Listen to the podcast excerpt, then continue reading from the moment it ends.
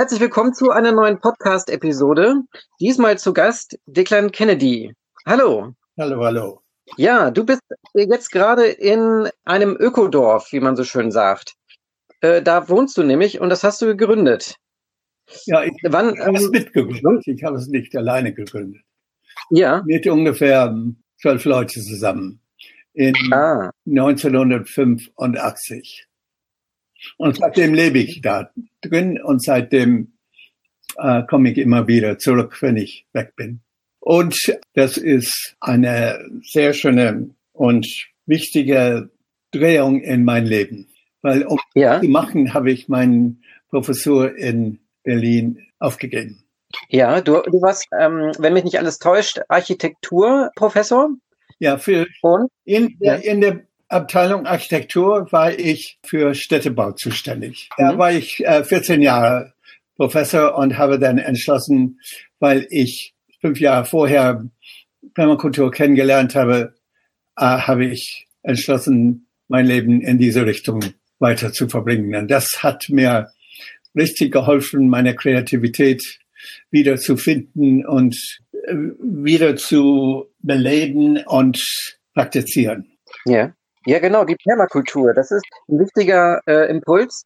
Nämlich, du hast, soweit ich es weiß, tatsächlich die Permakultur nach Europa gebracht. So wurde mir das jedenfalls mal gesagt. Kannst du dazu was erzählen? Wo, wo hast du es denn das erste Mal entdeckt?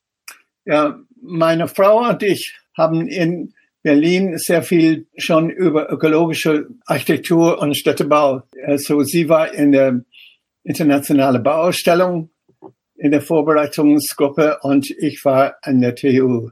Wir haben einen Berater gehabt, Rudolf Dörnach, ein Architekt aus der Gegend von Stuttgart, der angefangen hatte, so lebende Häuser zu bauen und alle möglichen Sachen zu, zu praktizieren als Oberingenieur in der Uni da. Und er hat uns erzählt von Bill Mollison, äh, hat Margaret erzählt von Bill Mollison und gleichzeitig habe ich von einem Mensch, der in der UNO war in, aber in London, habe ich auch empfohlen bekommen. Und dann haben wir Mollison einfach eingeladen, so mit den British Council zusammen in Berlin und da fing die ganze Sache an. Ein halbes Jahr später hat Mollison dann den White Livelihood Award, den alternativen Nobelpreis und ist wieder nach Europa gekommen und da haben wir ihn dann nochmal geschnappt und der hat dann so wirklich eine Einführung in Berlin gemacht, dann in der TU. Ja. Dann hat er mich gern gefragt, seine Vertreter von Permakultur in Europa zu sein. Gleichzeitig hat mir eine dänische Stiftung unterstützt, die erste zwei Permakulturkursen in einem neuen europäischen Land zu machen, so dass die Leute nicht meine, sagen wir, Seminargebühren bezahlen müssen, sondern sie müssen nur sich dahin bringen und, und Unterkunft und Verpflegung machen. Und dann habe ich so in 17 Ländern Europas in Sachen die Permakultur Einführungskurse zwei Wochen lang immer wieder gemacht, so mit verschiedenen ökologischen Leuten in diesen verschiedenen Ländern. Ja, und hast äh, dadurch die Community sozusagen aufgebaut, ne? Ja, da ist so ein Netzwerk dann entstanden. Ich habe dann die Leute gefunden, die Multiplikator sein könnten und die vielleicht dann Permakulturlehrer sein könnten. Und die haben es dann in ihren eigenen Sprache dann übernommen. Und da war zum 82 bis 90 eine irrsinnige Verbreitung ich bin auch dann auch nach ähm, Brasilien gekommen und äh, von Brasilien aus ist es dann erst nach Amerika und die haben dann Mollison selber geholt. Und so, so haben wir so ein richtige, so kann man sagen, ja, so fast Marketing gemacht, würde man heute sagen. So, wir haben richtig äh, gesagt, dieses Konzept muss, weil der Konzept war eine Umdrehung von fast alles, was in Akademie bis dahin äh, verfolgt wurde. So der Darwin hatte immer gesagt, dass die ganze Elemente in der Natur sind im Kampf miteinander, ganz kurz gesagt.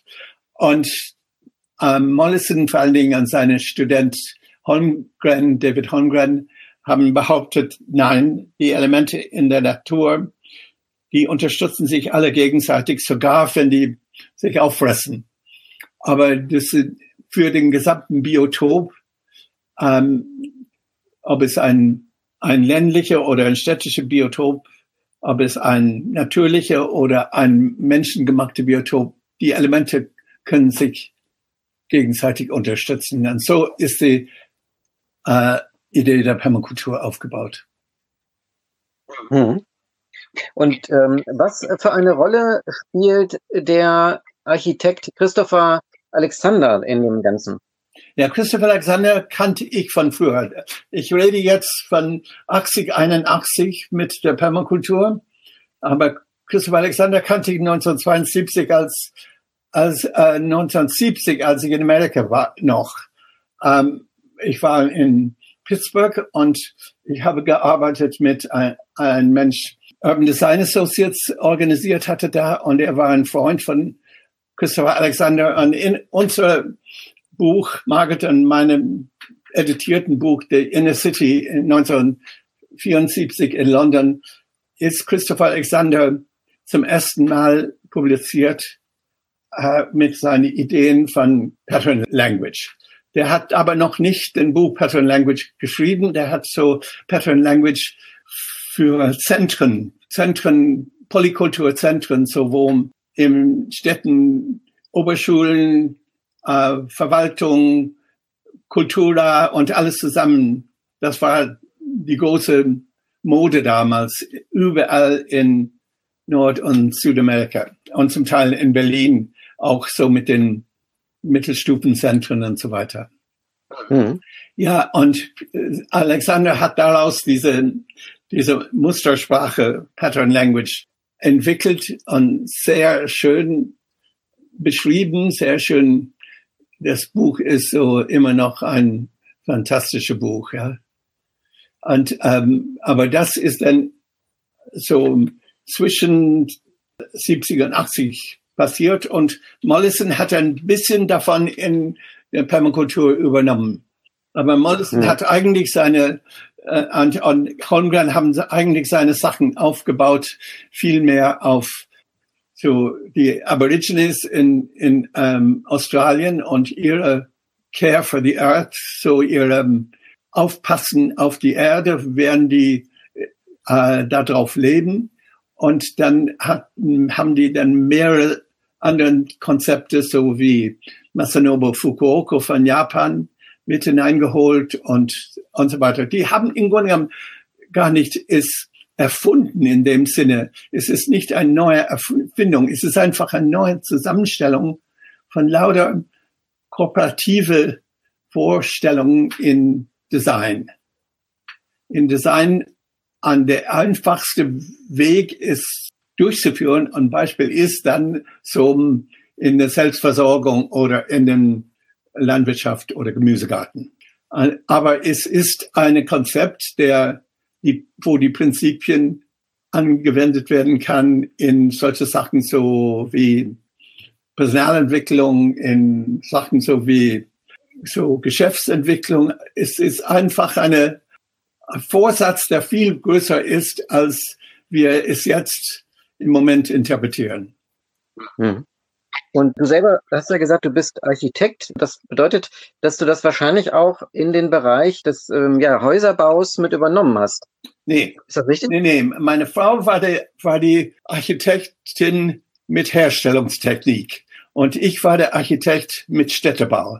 Und deshalb bin ich extra nach Deutschland gekommen und nach Darmstadt damals, weil ich Städtebau nicht in Irland, wo ich herkomme, oder nicht in England studieren konnte.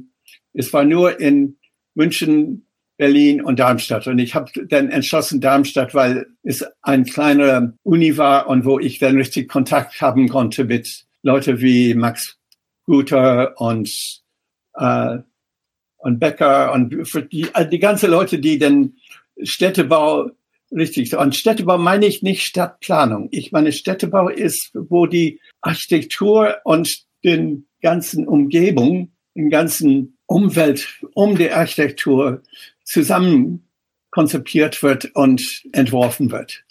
Und so wie es, sagen wir, in mehreren Beispiele aus den 17, 18, 19. Jahrhundert und wo wir es eigentlich dann verloren haben, als die Architekten, so sagen wir, die Star-Architekten würde und ihre eigenen Monumente gebaut hatten. Mhm. Ich kenne zum Beispiel einen weiteren Architekten, der in den 80ern, nämlich 1982, hat er ein Buch äh, verfasst äh, im Auftrag vom UBA, nämlich Dirk Althaus.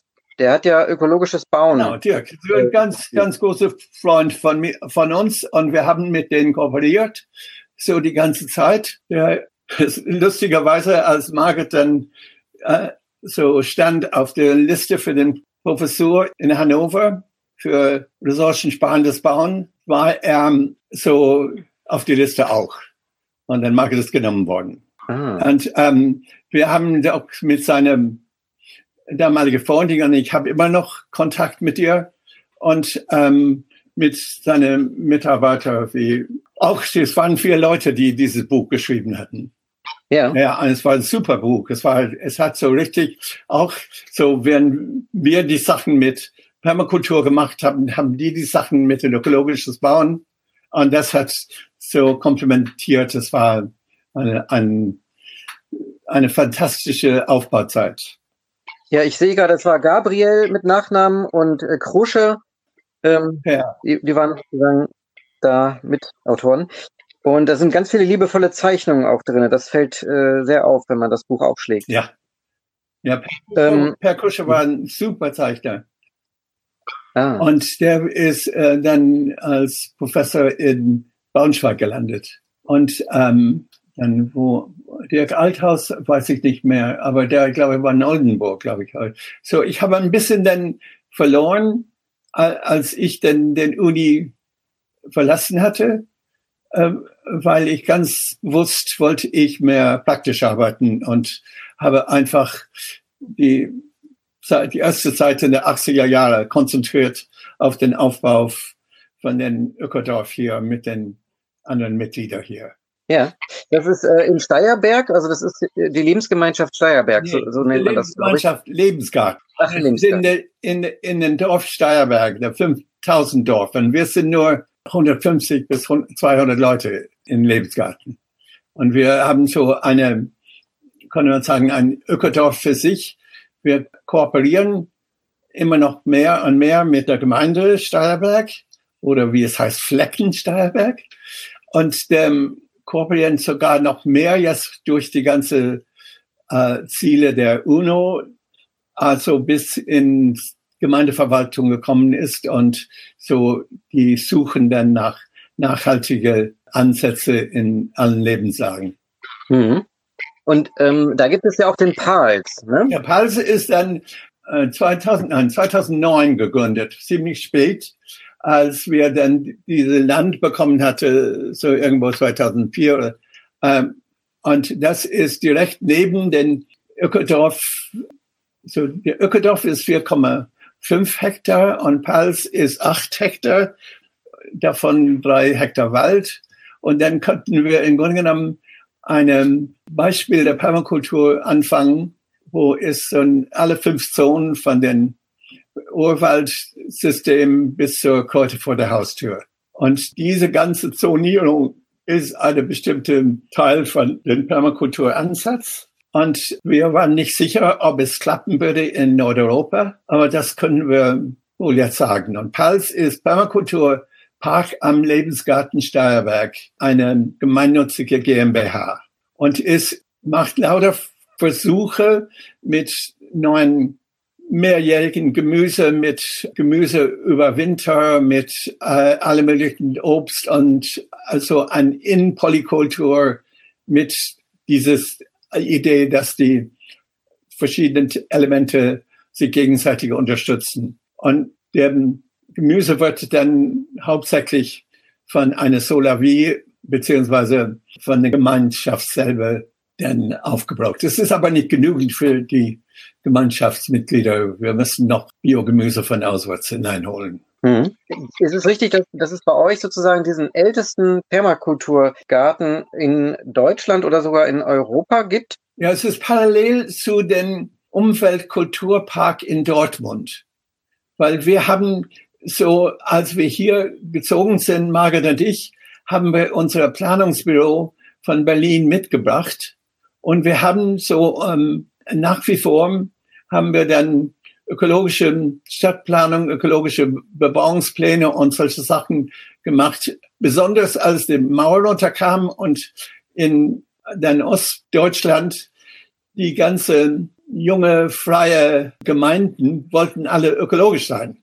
Und leider wurde die Gesetze ein bisschen, das hat die Gesetze das gedämpft, ihre ganze Ideen. Wir haben alles in Berlin aufgegeben 1985 äh, äh, und haben dann hier in einer Halbruine von einer Siedlung mit erstmal 40 Leute äh, so richtig wahnsinnig gearbeitet, um es ökologisch umzubauen. Es war äh, eine Siedlung der so gebaut war von der Hitler-Regime für eine Munitionsfabrik, der immer noch als alte Halbruine in, im Wald ist hinter uns, ungefähr äh, fast ein Kilometer. Und der, diese, äh, diese ganze Leute, die ähm, der hat gearbeitet hatten, sollten hier äh, wohnen in dieser Siedlung. Es war aber zu weit weg zu laufen. Und äh, es war sehr gut gebaut von den Architekt. Er hat sich so richtig äh, ein, ein, ein kleines Aushängeschild für sich gemacht. Und dadurch haben die Verwaltungen übernommen. Und wir in der Zwischenzeit zwischen Krieg und der Zeit, wo wir es übernommen haben, war es erstmal eine englische Kaserne und äh, dann war es zehn Jahre leer. Und zehn Jahre leer in Norddeutschland, ohne geheizt zu sein und so weiter, da gehen dann die Gebäude halb kaputt. Außerdem war es so äh, richtig zwischendurch ein paar Jahren so ein, ein Unterschlupf für Drogenhändler und was noch. Und da war es dann ausgeräumt. Ja, und wir haben es übernommen durch Hilfe von einer Berliner Familie, die äh, uns geholfen hatte mit den Finanzierungen, es zu kaufen, aber den Renovierung haben wir dann selber gemacht. Und, und zwar, es wurde dann innerhalb von ungefähr anderthalb Jahren schon 60 Leute und da konnte man dann wirklich was schaffen. Und es ist so aufgebaut gleichzeitig ein Menge an Sozialpermakultur, an, an Sozialsysteme, so wie wir unsere Entscheidungen machen und wie wir zusammenleben.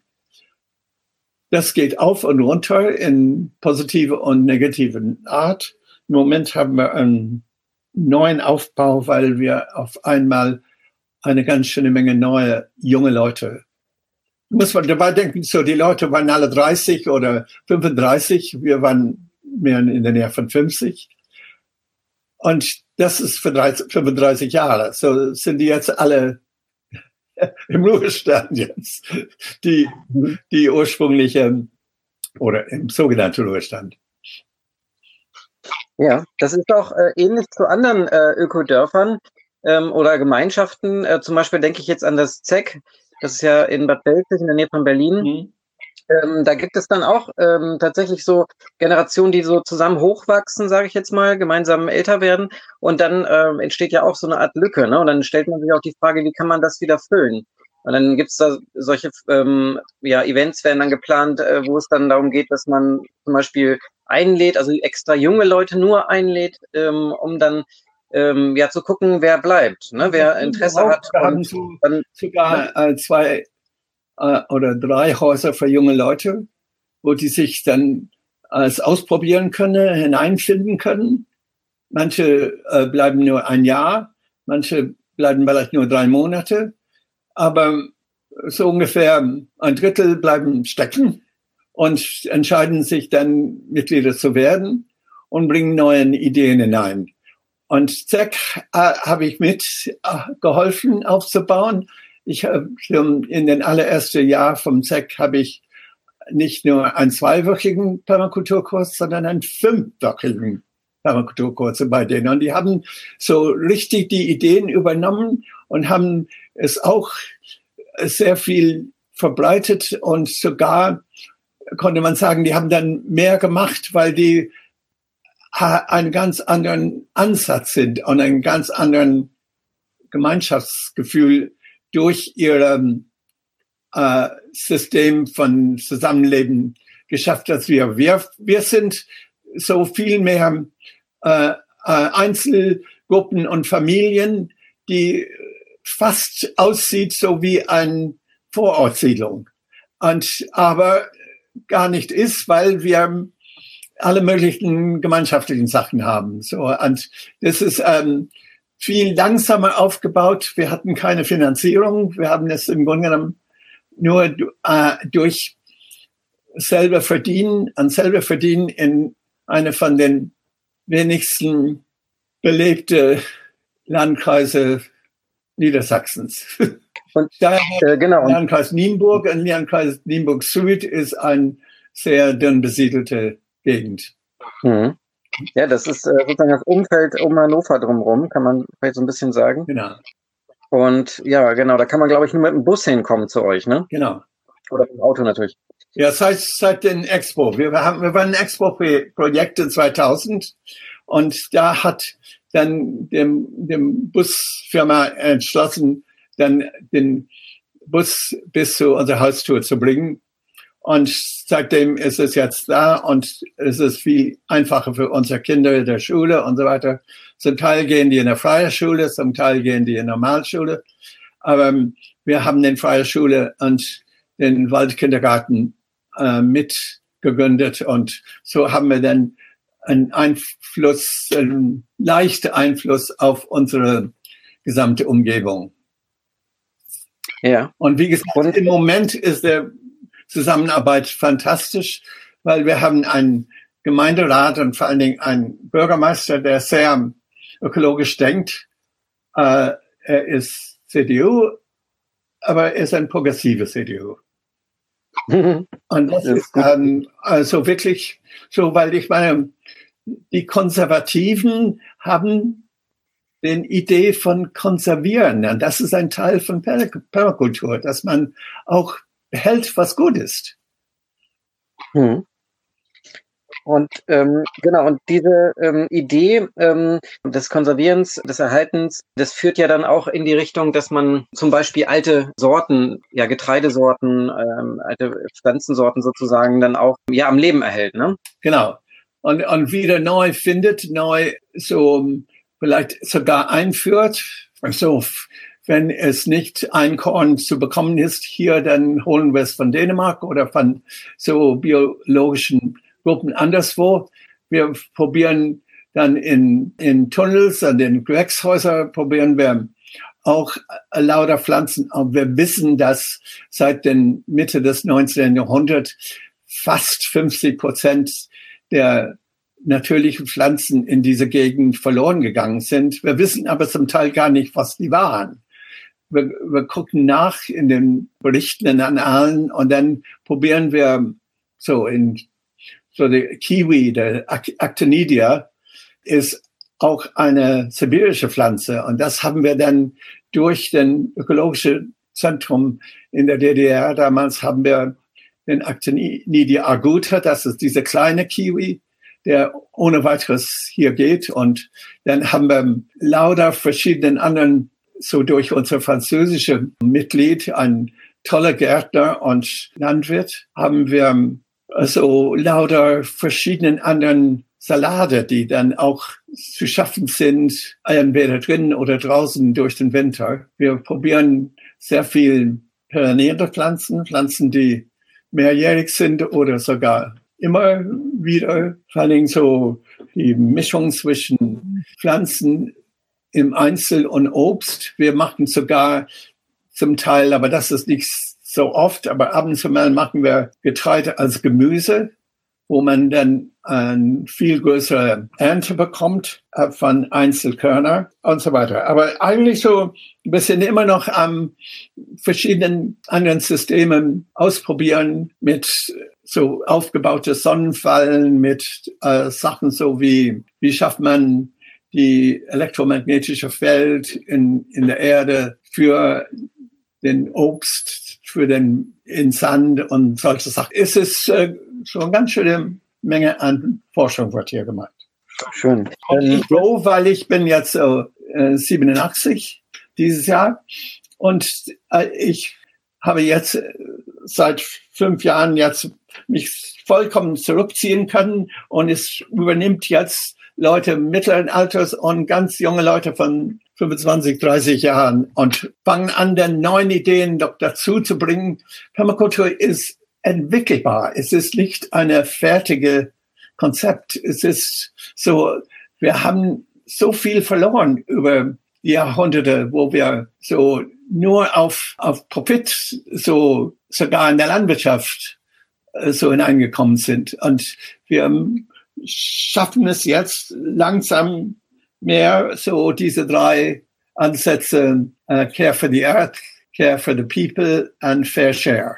Mhm. Wenn jetzt Leute das hier hören und Lust bekommen, äh, mehr über Permakultur zu erfahren, dann gibt es ja zum einen natürlich die Möglichkeit, dass man euch besuchen kann und einfach dort ja vielleicht auch mal einen Kurs oder sowas belegen kann. Und zum anderen gibt es ja auch so Institutionen, die sich im Laufe der Jahre etabliert haben, zum Beispiel die Permakultur Akademie oder Permakulturinstitut. Genau. Die sind ja, die in verschiedenen Orten waren, sind die jetzt in Berlin, die beiden und die Akademie ist ein Zweckbetrieb des Instituts und die machen sehr viel Netzwerke und im Grunde genommen kann man auf permakultur.de im Internet kann man so lauter Projekte finden äh, und es sind so viele Projekte in Deutschland, dass man, äh, sagen wir, kaum mehr als 30, 50 Kilometer fahren muss, um einen zu finden. Deshalb ist ähm, sozusagen die Möglichkeit, nicht nur zu uns zu kommen, sondern es sind lauter kleinere und größere Permakulturprojekte überall, eine ganz schöne Menge in Brandenburg und auch in, in Baden-Württemberg, auch in Nordrhein-Westfalen, auch teilweise in Städte, so wie in Berlin, aber auch in Dortmund. Und ähm, ja, im Grunde genommen ist keine Grund, dass man nicht weiß über Permakultur. Es ist sogar in mehreren Unis jetzt langsam, obwohl die sehr langsam sind mit den Übernahme. Göttingen hat schon, so wie du weißt selber, ähm, schon ziemlich früh angefangen mit zumindest Wahlfächer und solche Sachen. Ähm, anderen ignorieren es komplett, was ich eigentlich unwissenschaftlich kenne für ein Konzept äh, in der, sagen wir, bessere Leben und bessere Ernten von Lebensmitteln äh, schon seit 85 oder seit eigentlich 80 da ist, dann muss es schon eigentlich in den normalen Studium hineingebracht werden. Ich habe es probiert in Berlin, aber hatte so Schwierigkeiten. Und habe ich einfach gesagt, okay, ich verlasse die Uni und ich mache es so. Ja. ja, in Göttingen hast du ja gerade angesprochen, da durfte ich mal für zwei Semester mit dem Uwe Scheibler gemeinsam sozusagen ein Seminar äh, darin anbieten. Da gibt es ja auch den Permakulturgarten, das ist ja auch so ein äh, studentisches Projekt direkt ähm, ja. auf einem ähm, auf einer Wiese bei dem äh, im Campus der im Nordcampus der Universität dort, was ja auch schon wirklich seit ähm, ja seit 2011 äh, existiert. Ja und nach wie vor da ist. Da kann man sich das also auch anschauen. Genau, da haben wir auch mal die Möglichkeit genutzt, mit einer Busladung voll zu dir ähm, vor die Tür zu fahren und sich dort sozusagen wirklich vor Ort äh, eure Projekte noch anzuschauen. Das war sehr schön. Und dann weiß ich auch noch, jetzt wo du es ansprichst, äh, dass die Uni in Braunschweig hat zum Beispiel auch ja im Angebot ähm, das, also Permakultur, ähm, das finde ich total spannend, äh, dass, wie du sagst, dass sich das sozusagen jetzt wieder in die Akademie rein, ja. reinarbeitet. Es ist Thema. in Fechter, es ist in Neufana, es ist auch äh, in Berlin, in, in mehreren Unis da. Es ist also alle ein bisschen Stiefkind, könnte man sagen. Nicht mhm. richtig voll so, weil wir äh, propagieren diese ganzheitliche, eigentlich hinter dem Wort Universität ist. Das ist der Ganzheitlichkeit. Aber die Universität ist mehr spezialisiert und mehr spezialisiert geworden. Doktorarbeit ist im Grunde genommen so eine Einengung auf eine bestimmte Sache. Es ist sehr schwierig, zu, über Permakultur eine Doktorarbeit zu machen. Obwohl jemand es gemacht hatte, der Professor Hennes Seemar, der jetzt in Namibia ist. Und der hat in schon 1988 seine Doktorarbeit in Landschaftsplanung in Permakultur in der TU Berlin gemacht. Und ich war ja. einer von den Referenten. Das war vor ich wegging. Ah, ich weiß zum Beispiel noch jemanden, der auch seine Doktorarbeit in, sagen wir mal, im Permakulturbereich gemacht hat. Und zwar der Rob Hopkins.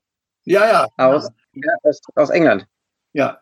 Rob, äh, als ich den zweiten Permakulturkurs in Irland gemacht hatte, war äh, in, in County Kerry, war Rob in County Cork, der nächste Landkreis, und der ist dann zu uns rübergekommen und ähm, ich ähm, habe immer noch Kontakt mit ihm. Er ist ein super Mensch und es hat er im Grunde genommen wunderbaren Ansatz, weil er so, okay, Permakultur äh, hat es zwar gesagt, wir fangen mit den normalen und einfachen Leuten an, haben es dann aber sehr individualistisch gemacht, während er hat angefangen in die Stadt, die Leute, die was für ihre eigenen Stadt machen wollen, auch Laien, nicht unbedingt äh, irgendwelche Spezialisten oder Akademiker. Und aus denen hat er diese Energie mit den Transition Town-System äh, ausgedacht. Und ähm, ich finde, der hat einen super Beitrag gemacht und macht das immer noch. Und er ist auch so eine Art Entwicklungsmensch, weil es, du musst mal daran denken, so, nicht so viel in den Wort Design, aber in den deutschen Wort für Design, entwerfen, ist entwerfen. Im, im Grunde genommen man muss die Sachen zur Seite werfen und dann daraus was holen. Und das ist im Grunde genommen, wie man weitergeht, dass man immer wieder guckt, so auch wie Dragon Dreaming, guckt, was ist gut gelaufen, was ist vielleicht schief gelaufen, und dann, dass man da entwickelt ein Planungssystem und was Dragon Dreaming dann macht oben drüber, und das hatten wir in Lebensgarten immer gemacht von vorne an. Man muss einfach jeder kleine Stück, das man schafft, zelebrieren. Und dann macht man so eine Party oder eine Tasse Kaffee oder irgendwas so, um zu zelebrieren, dass, dass man irgendwas geschafft hat, so dass man wieder immer weiter in diese Kreislauf denkt. Mhm. Also das äh, Thema Transition Town, das hat mich auch lange Zeit, ich sag mal, beschäftigt, weil ich selber aktiv war. Ich habe in Göttingen die Transition Town Initiative zum Beispiel mitgegründet, ja. ähm, so 2010 herum. Und da habe ich auch erlebt, dass es einfach äh, auch sehr viel ja, Mut gibt und sehr viel ähm, Optimismus äh, für die Menschen, weil sie, ähm, weil das hat ja sozusagen vereinfacht, könnte man sagen, die Permakulturprinzipien. Also es gibt ja Prinzipien in der Permakultur, dass die sozusagen auf die Stadt übertragen werden, äh, vom Garten auf die Stadt und dass man äh, da Wegweiser erhält, wie man nachhaltig, einen nachhaltigen oder enkeltauglichen Lebensstil an den Tag legen kann. Ne? Genau. Und das, ähm, ja, enkeltauglichen Lebensstil war im Grunde genommen äh, nicht genügend für den Aborigines, wo, wo Bill und David gelernt hatten. Die haben gesagt, sieben Generationen. So wie an die hatten diese selbe Ansatz wie die Native Americans in Seattle und, und, und, und in den ganzen Gegenden da im Nordwesten USA. Ja, und das ist einfach ähm, so, aber es läuft dann in jeder Einzelteil des Lebens hinein. Ich meine, ich mache dann wiederum zurück so Permakulturprinzipien auf Städte. Und wie schafft man das? Nicht nur, dass man ein bisschen Gemüse so in Prinzessengarten in Berlin macht, sondern dass man richtig so erstmal Lebensumgebungen für Leute. Warum sollen Leute so, so dünn ihr Leben haben in einer Stadt. So, warum könnten die nicht mehr gute Umgebung, gute Luft, wir haben alle die Möglichkeiten. Wir wissen, wie wir es machen können. Wir sind im Grunde genommen zu viel auf diesem Ellbogensystem und deshalb so schaffen wir nicht zusammen die Sachen, aber wir schaffen es an bestimmten Plätzen. Ich war schon, also das war mein Forschungsprojekt, als ich Professor war in, in der TU Berlin, habe ich die Forschung, wie schafft man eine bessere Umgebung mit den einfachsten Mitteln in bestehende städtische Gebiete, weil die bestehenden städtische Gebiete, die sind alle gebaute Ressourcen. Wir können die nicht einfach runterziehen, so wie wir es gemacht haben in den 50er und 70er Jahren. So einfach ganze Siedlungen umgekippt, aber nicht umgebaut. Das haben wir hier in Lebensgarten gemacht. Wir haben eine Siedlung genommen und wir haben im Grunde genommen die Ressourcen, die da waren, in den gebauten Häusern umgebaut, so dass die für den modernen Mensch eine gute Umgebung sind. Und ich finde, dass jetzt unser neuen Ansatz ist eigentlich, man kann so viel, was in der Stadt ist, auf dem Land bringen. Man kann nicht um es umgekehrt, aber man kann das probieren. Und es sind lauter Leute, die es machen wollen. Wir müssen ein Umdenken in unserer Politik und wir müssen ein Umdenken in unserer Vorgehensweise. Und es geht mir einfach zu langsam. Ich bin jetzt schon fast 90, aber ich finde, dass es ist so viel zu tun. Man kann nicht aufhören. Mhm. Wenn ich das sagen darf, ähm, deine Frau, die ja 2013 leider verstorben ist, die war, wie du schon gesagt hast, Architektin. Und sie hat sich ja auch sehr stark engagiert. Und zwar äh, in einem Bereich, wo man ja eine Architektin nicht vermutet, nämlich im Währungssystem.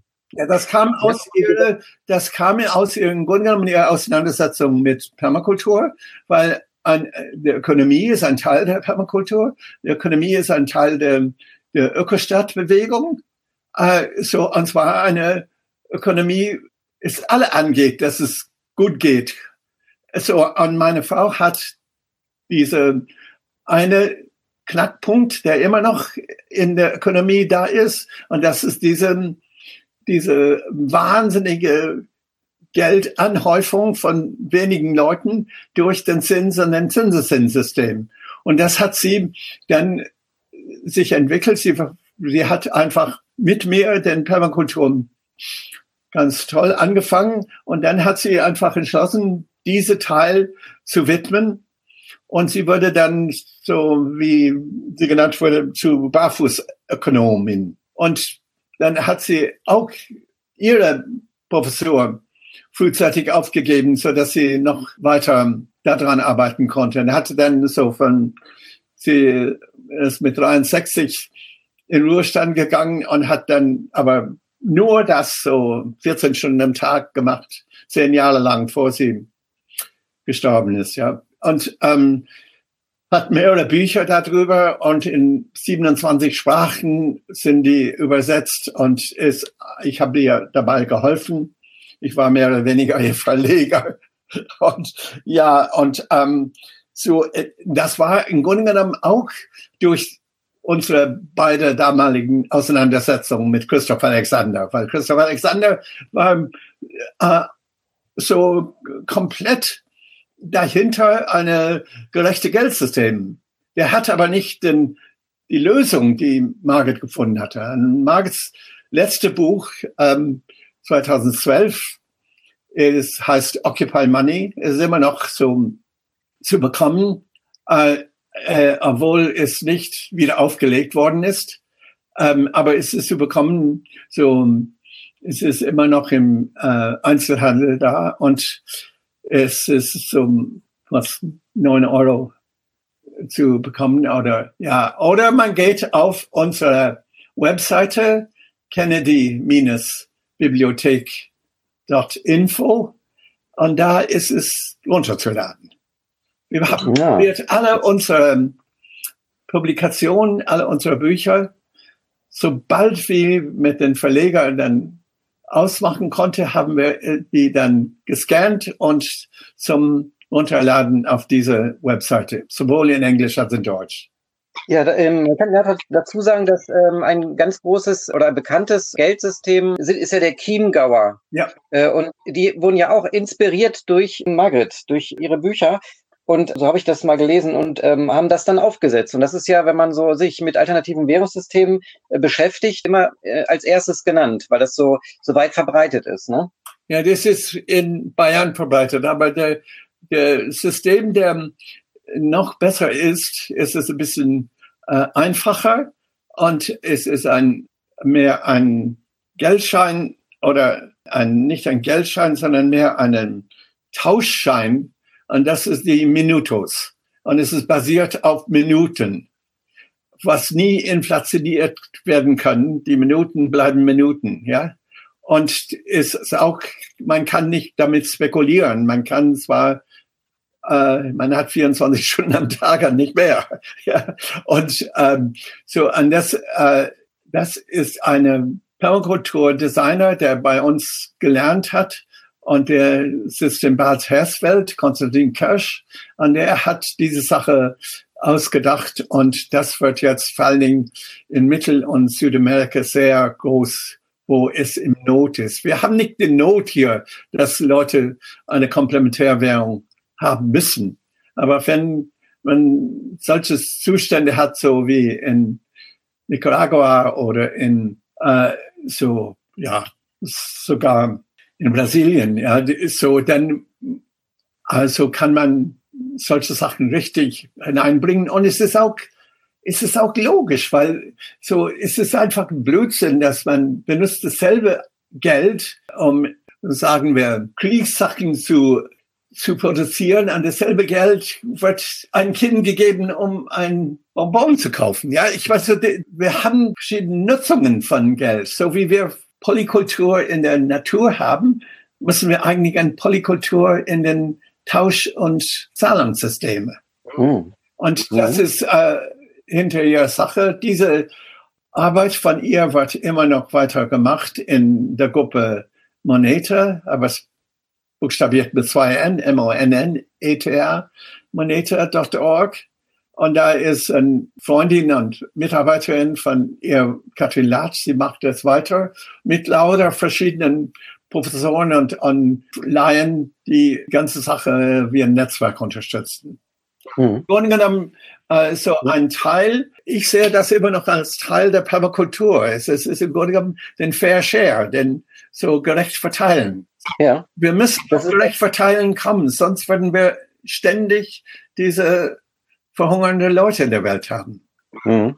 Also zum Thema Währung fällt mir noch der Bernd Senf aus Berlin ein. Ja. Der ja, engagiert sich ja auch äh, in diesem Bereich. Ja. ja, der war ständig hier, ich meine, in den 80, 90er und sogar bis in den neuen Jahrhundert sind, ähm, haben wir jetzt jedes zweite Jahr ein deutscher und dazwischen ein englischer Kongress hier gehabt und Bernd war fast immer dabei. Und ich finde, Bernd ist ein unheimlicher geistreicher Mensch, hat so lauter gute Ideen, kann auch die Verbindung zu den ökonomischen äh, Fachbereiche schaffen, weil er selber Professor für Ökonomie war und äh, ist auch locker, ist auch ein, ein Charisma, ist, ist einfach ein, ein, ein toller Mensch. Ich habe ihn jetzt in den letzten paar Jahren nicht gesehen. Ich muss mal Kontakt mit ihm aufnehmen. Ja, ich denke auch. Und äh, dazu ähm, wollte ich eigentlich auch darauf hinweisen, dass im Ökom Verlag jetzt Bücher erschienen sind. Nämlich äh, von Peter Krause zum Beispiel. Genau. Der über Margaret etwas geschrieben hat. Margaret ist äh, erschienen am 4.4. letztes Jahr und den Declan-Biografie ist am 8.8. erschienen. Ah. Und es sind beide im Ökom Verlag. Und beide von Peter Krause, der hat so nicht eine vollständige Biografie, aber der hatte probiert, so bei Margaret diese Betonung auf Geld, aber auch zeigen, dass Margaret so ein, ein Allround-Frau war mit sehr viel in der Frauenbewegung, sehr viel in der ökologischen Bewegung, in den Schulbau und so weiter. Und dass ich auch so nicht nur Städtebauer bin, sondern Grunde genommen Landwirt und Mediator und alles Mögliche und vor allen Dingen Tänzer. Ja, du, fällt mir ein, du warst ja auch im Global ähm, Eco Village Network und hast das mit aufgebaut. Ja, ganz am Anfang. Ich, da, da bin ich den Founding Chairman, der Gründungspräsident. Und da habe ich, äh, hat es schon hier angefangen und wir sind dann in Findhorn 1995 publik gegangen. Und das war nur vielleicht zwölf oder höchstens 20 äh, Ökodörfer. Und jetzt sind wir so fast 10.000 in der Welt. Und also wir haben ein ganzes System von Ökodorf-Design und auch Ökodorf-Bildung.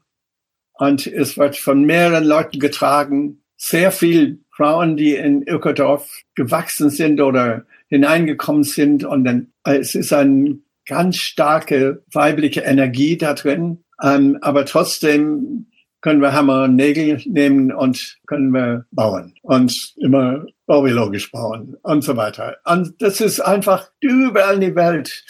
Kamerun hat jetzt zum Beispiel alle Renovierungen von Dörfern in Kamerun sind auf den Öko, Eco Village Design System und als Entscheidung von den Zentralregierungen das ist nicht nur da, sondern in mehreren, auch in Südamerika und so weiter. Und so ist vielleicht etwas einfacher in wärmeren Klimas, so mehr die Sonne zu benutzen und so weiter. Aber ist es auch, wie wir gesehen haben, hier auch, da kann man ohne weiteres so nicht nur eine bessere Beispiel oder eine bessere Idee für den Klimaproblematik, sondern merken, dass es auch erheblich billiger am Preiswerter ist äh, in ökologischen Wege, wenn man die einmal etabliert haben.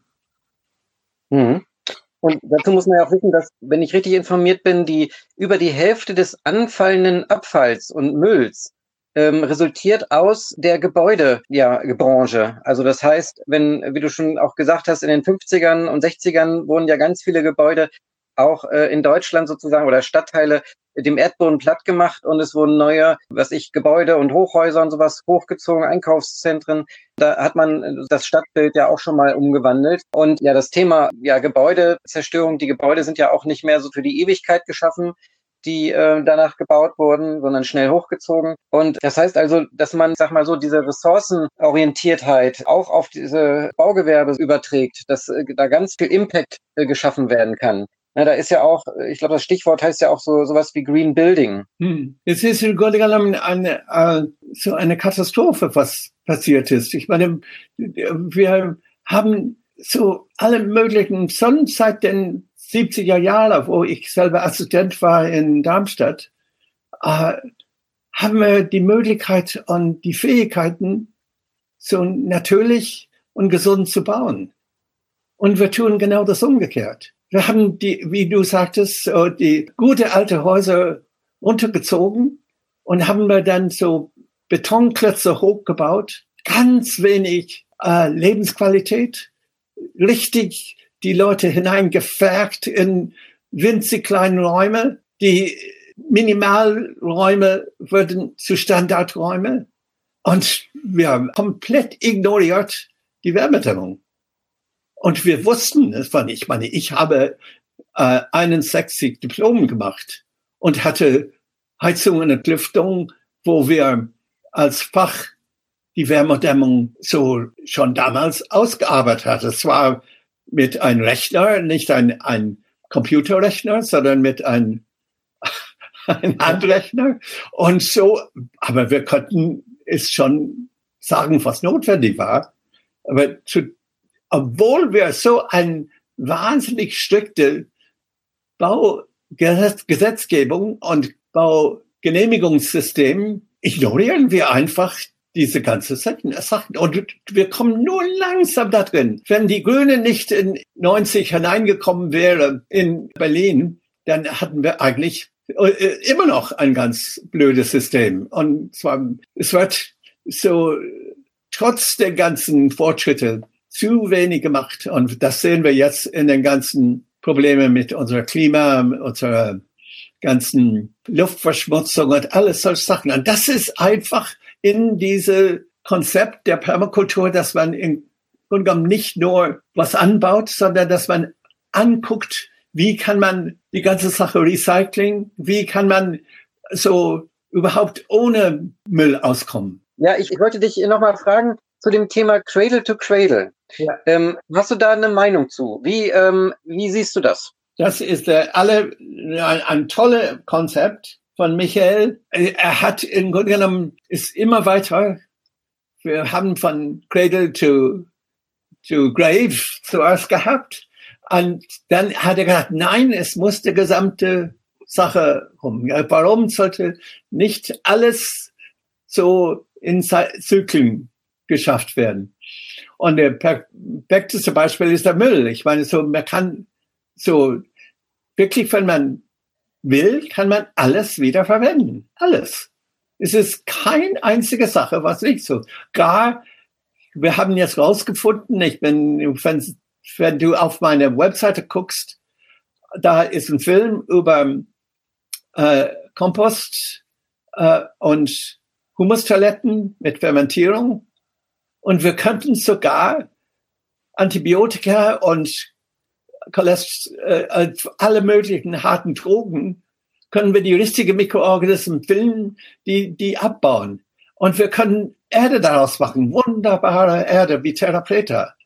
Und das ist, ähm, das ist, ist möglich. Und wir haben dieses System von ähm, Kanalisation, was ein wunderbarer Biotop ist für die Ratten. Und äh, die Ratten können sich vermehren wie verrückt. Wir müssen einfach zurück zur Logik, zur Ökologik. Hm. Und das ist ein, wir haben keinen Grund und haben keine Entschuldigung, dass wir es nicht machen. Definitiv, ja, genau. Und, und äh, Teil der Grund, warum Margaret so viel in diese ganzen Zinssysteme, in die ganzen Finanzsysteme und so weiter hineingegangen ist, weil das ist was im Moment, äh, so Geld regiert die Welt und wir wissen langsam, wer regiert das Geld. Und wir müssen im Grunde genommen wirklich zurück zu nicht nur Ökologie, sondern zu wirklich Basisdemokratie. Mhm. Wo es stattfindet, wo es ein Beispiel, kleine Beispiele in diesen acht bis zehntausend Ökodörfer überall in die Welt, dann kann man wirklich sehen, dass es möglich ist. Oder im Moment nur vielleicht dreiviertel möglich. Aber es ist eine ganz schöne Menge möglich und wir kommen langsam mehr und mehr hin. Kennst du eigentlich dieses Thema neue Arbeit oder New Work äh, mit dem von dem Professor Friedhof Bergmann? Ja. Hast du davon schon mal was gehört? Klar, klar. Friedhof und, äh, und Margaret haben auch getauscht ihre Systeme und die, oh. so und er war schon einmal hier in Lebensgarten. Ja, sehr schön. Ja, ja und als äh, ähm, ich meine, diese verschiedenen Themen sind einfach so, wir kriegen die alle zusammen und die ganze Sache ist, denn die zusammenzubringen und so, so wirklich, und das sehe ich jetzt, in, es gibt eine ganz schöne Bewegung, nicht unbedingt so unter einen Namen zu nennen ist, aber die 25 bis 35-Jährigen im Moment, die sehen diese Notwendigkeit, ganzheitlich zu denken. Und die sind zum großen Teil sind die zwar immer noch nach wie vor auf Einseitigkeit, aber das ist vielleicht eine, sagen wir, gute Masse von diesen Generationen, die jetzt anfangen, so alles in Frage zu stellen und Lösungen zusammen zu tun. Und die können es so gut machen jetzt mit dieser ganzen Hilfe Computer, weil man kann wirklich dokumentieren ganzheitlich in dem Computer.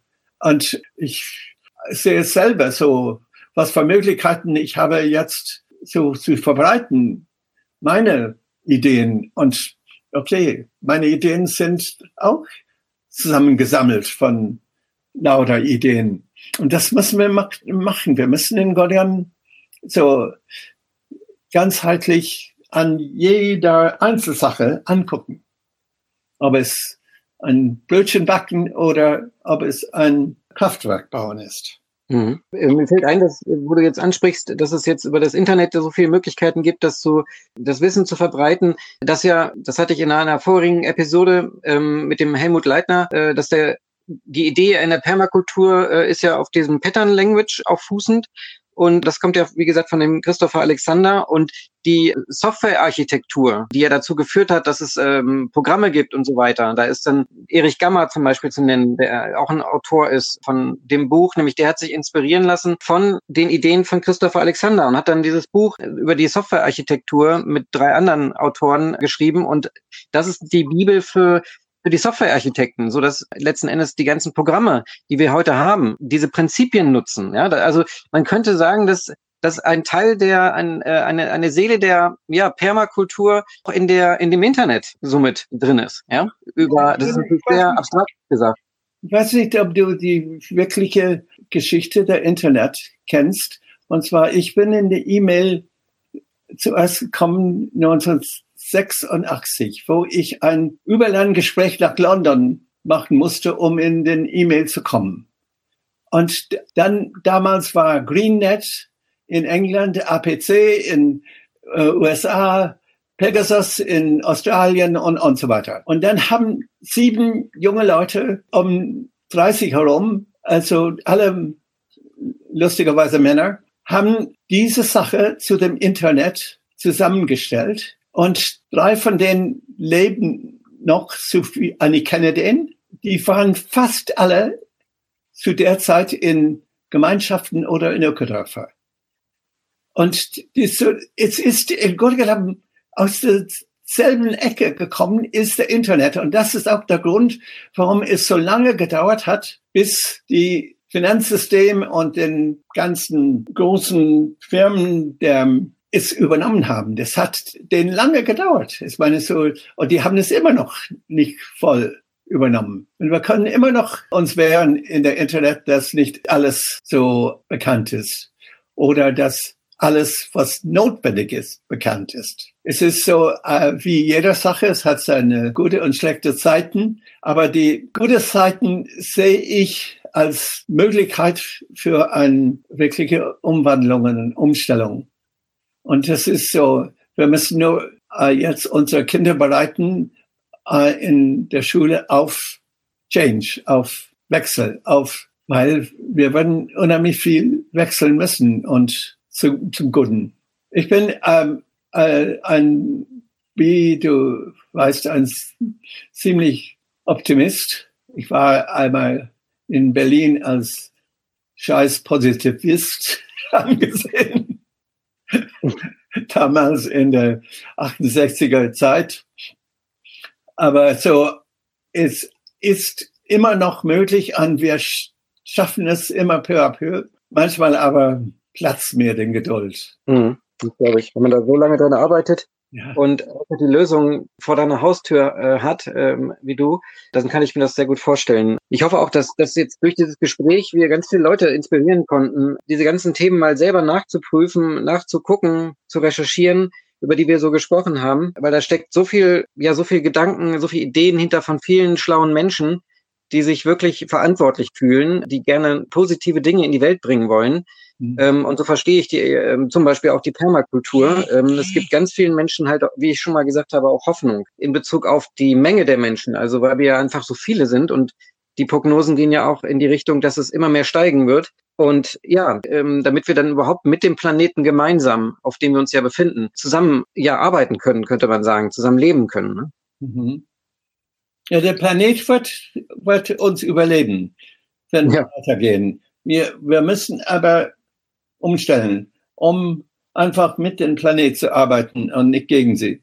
Und das ist unheimlich pauschal gesagt. Und das kann man aber in jede Einzelsache.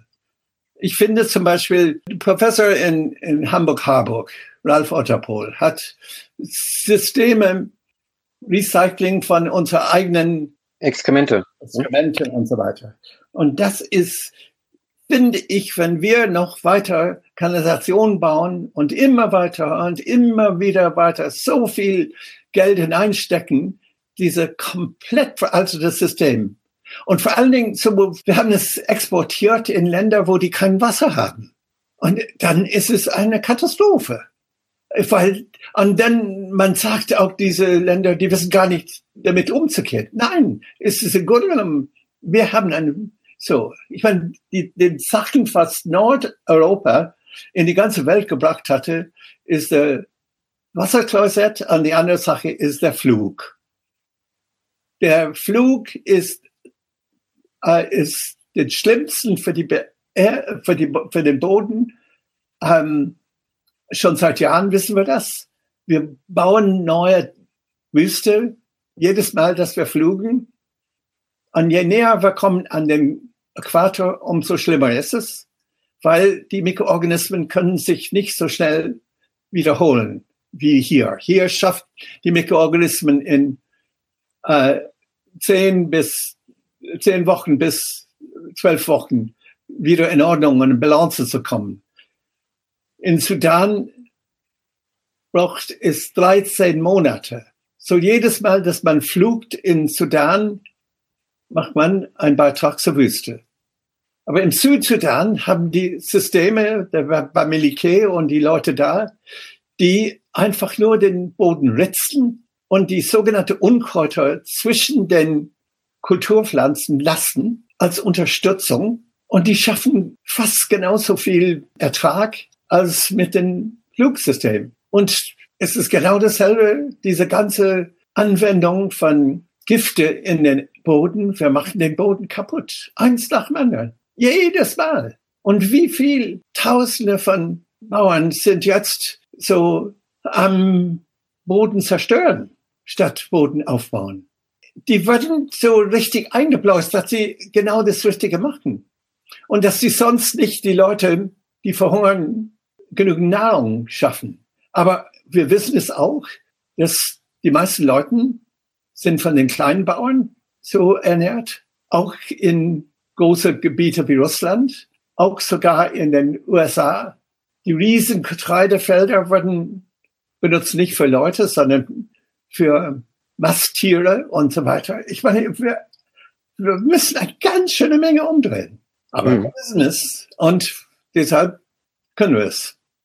Und ich hoffe nur, dass die junge Generation es schafft. Ich kann nicht sehr viel mehr, aber ich mache, bis ich umkippe. Dann, ja, Sebastian, es war so gut mit dir zu sprechen und es war äh, einfach gut, dass du mir erlaubt hast, meine Schnapsideen. Aber Schnaps ist auch sehr schön. ich weiß nicht, ob du meinen Artikel gesehen hast über Verrücktheit. Ich finde das Wort in Deutsch verrückt wunderbar. Solange, dass du verrückt in die richtige Richtung bist. Genau. Genau. Also so können wir es anpacken und machen. Recht herzlichen Dank. Ich ja, danke dir für deine Arbeit auch. Ich finde das super, dass du diese Sache machst und dass du dadurch mehrere Leute erreichst. Und mach mal weiter. Werde ich machen. Du auch, ja?